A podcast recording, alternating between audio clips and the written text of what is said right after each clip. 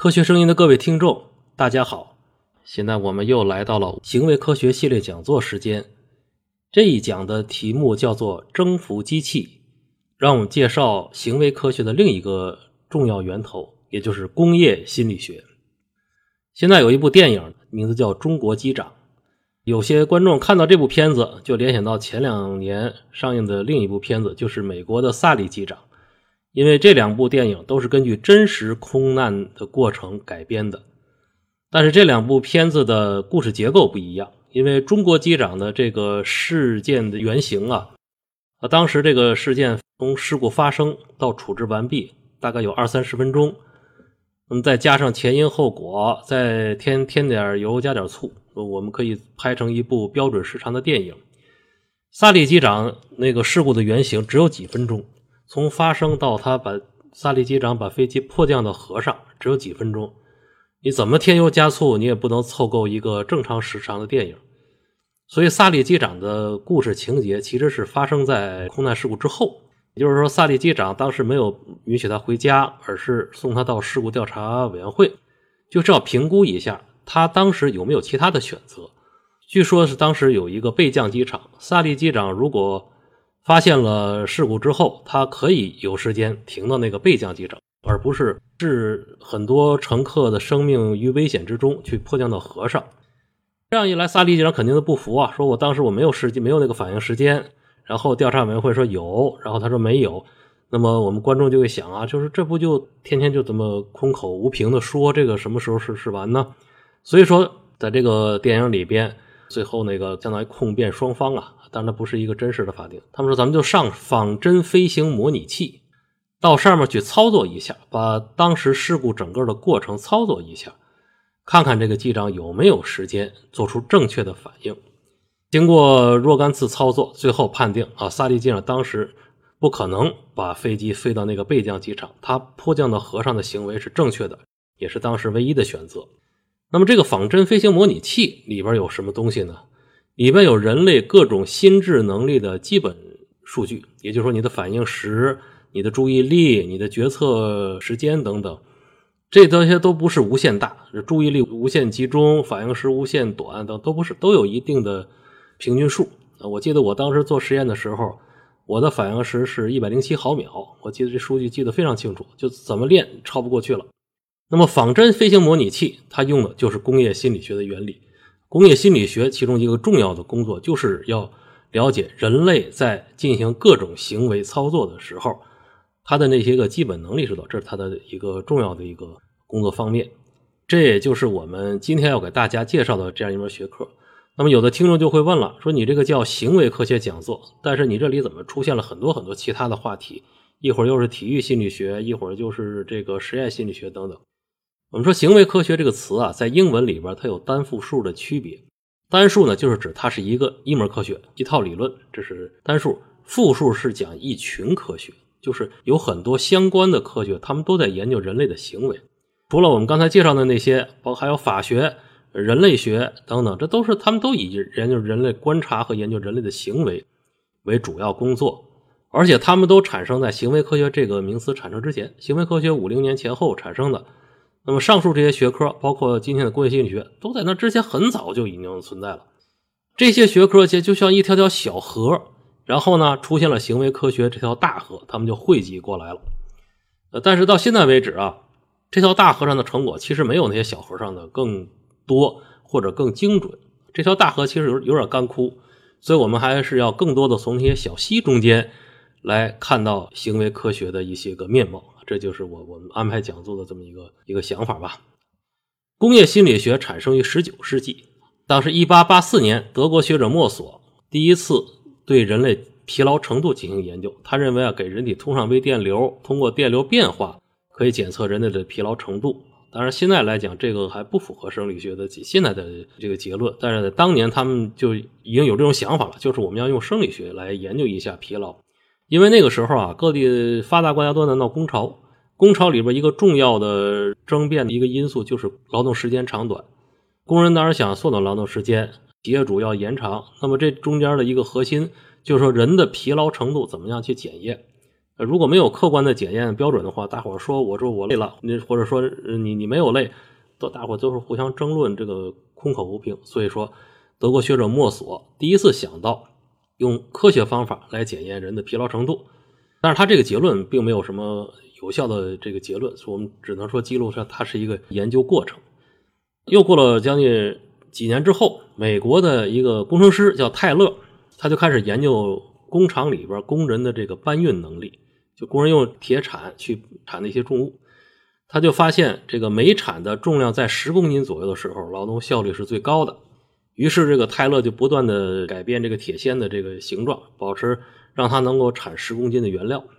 后来这个泰勒呢，就以泰勒制闻名，就是他专门去研究。在工厂环境下，工人怎么样去适应这些机器？他创办了工业心理学，同时呢，他进一步的就是找到了后来行为科学的一个根本原则，就是行为科学就是要研究人如何与环境相结合产生了行为。行为既不是取决于人自己，也不是取决于环境，既不是说我想做什么就做什么，也不是说我想做什么都不行，只能按照环境要求去，都不是，是在这个人和环境不断磨合中间。发展起来的行为，这是行为科学的一个根本原则。那么，从这个泰勒这个时代开始，就已经出现了这个苗头。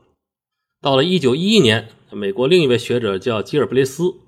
他专门研究建筑工人怎么样砌砖。砌砖里边有很多动作，左右手怎么配合，怎么拿，怎么握等等。他就说，这个砌砖动作中有有一些无效劳动、无效动作，你要去去除。通过去除这些无效动作。最后，他让砌砖工人每小时砌的数量从一百七十块增加到三百五十块，翻了一番。这个成果当时就非常大了。所以说，这两个人的研究就是工业心理学的这个先声。后来到了两年以后，美国心理学家米斯特伯格把这些个成果总结起成一本书，叫《心理学与工业效率》。这就是从此开始了奠定了工业心理学这门学科。当时我们可以看到。这无论是泰勒也好，还是这个吉尔布雷斯研究的也好，他其实他们都还没有研究工厂里工人怎么用机器，而是在研究工厂里边的那些个工人的手工劳动。也就是工厂那个时候啊，用机器的地方其实还很少。我记得到八十年代，中国的这些煤矿里边，工人还用石子镐在采煤，只不过下井的时候是用电动机弄下去，真正到了作业面还得用石子镐。那么很早的时候，美国的工业工作环境也是这样的，所以他们当时呢，有专门研究人类的动作，把人类的动作分成三大组，叫做必须动作、辅助动作、间歇动作，然后又细分成十七种，具体的就不说了。那么这个成果我为什么要介绍一下呢？它其实是对我们人类行为最微观的一个分组，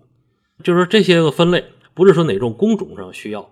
而是所有的工作都需要。呃，甚至于说，不光是工作中需要，我们生活中做的所有的动作，最终都是这三大组和十七类之间。比如说，我们从厨房里拿着一杯水放到桌子上，松开这个动作叫什么？必须动作中的这个释放动作。我们手机没有电了，我们就拿着这个充电器找那个插头插进去，这个叫什么呢？定位动作。我们忙了一天了，我们去睡觉，关上灯，躺在床上，这个是间歇动作里边的休息动作。休息也是一个动作，所有的动作他们都把它进行了观察，同时进行了分类。这是这个工业心理学对整个行为科学的一个根本性的一个一个贡献。然后我们再到任何场合下，我们只要去把行为不断的分解、分解、分解，到最后基本上就是三大组和十七类中间。接下来就行为科学怎么发展呢？就是这机器啊。就用的越来越多了，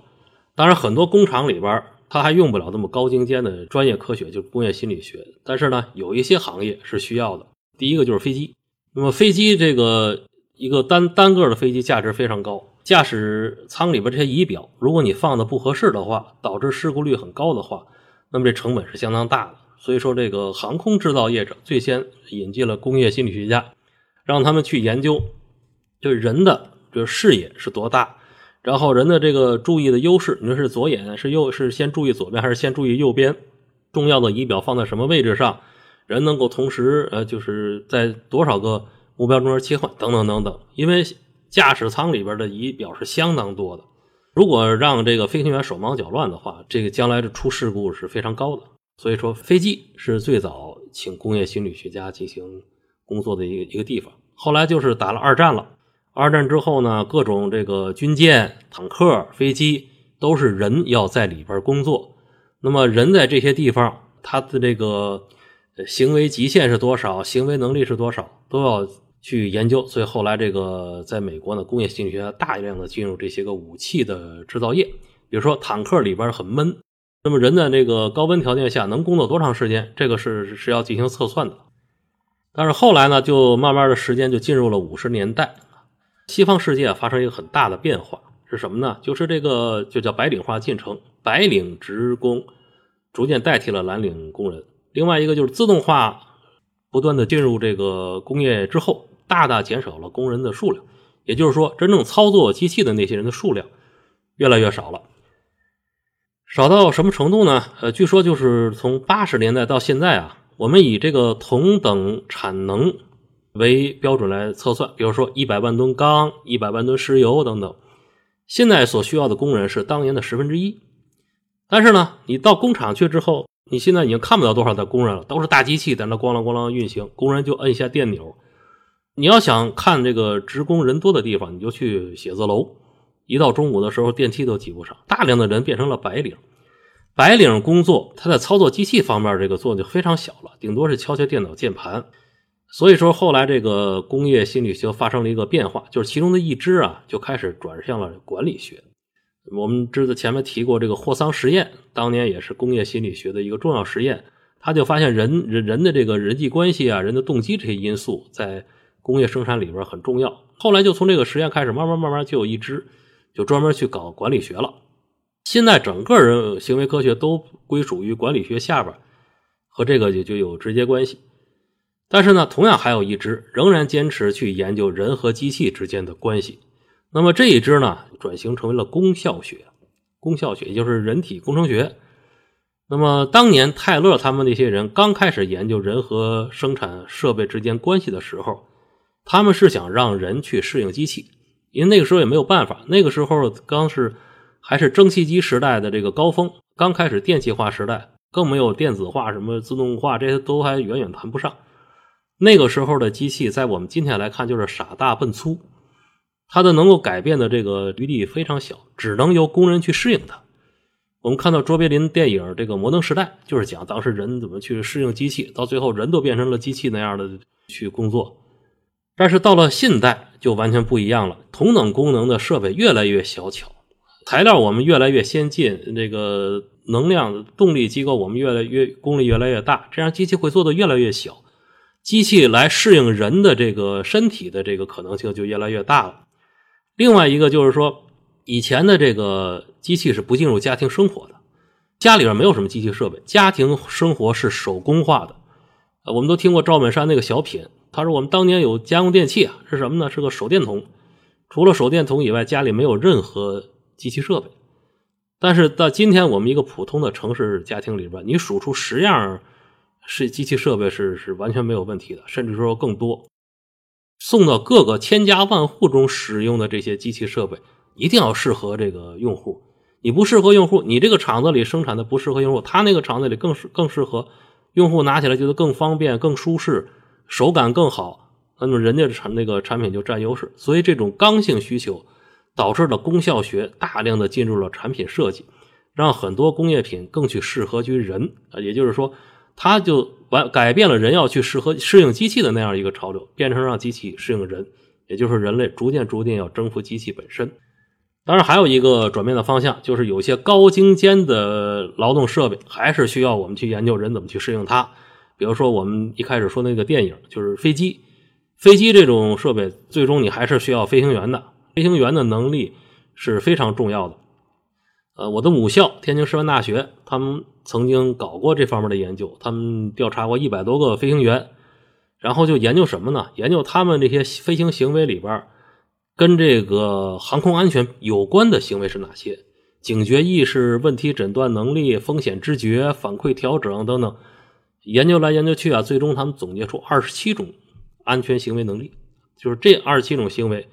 能够保证飞行员能够更安全的去操作飞机。刚才我们讲就是国际上的这个工业心理学的大概的一个发展情况。那么在中国呢，呃，我们大概也捋一下。中国最早的工业心理学家名字叫陈立，他是在最开始在英国学习斯皮尔曼，然后他到德国跟那个格式塔学派的勾勒去学习。了解心理学史的呃朋友就知道，这些都是当年的大牛，曾经在心理学史上留下名号的人。那么陈立在三十年代回国之后，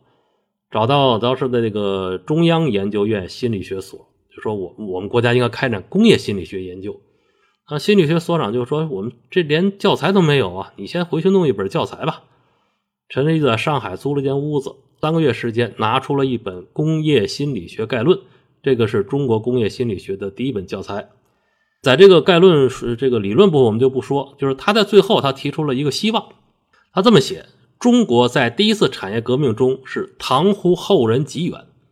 如今的迎头赶上，在这产业第二次革命，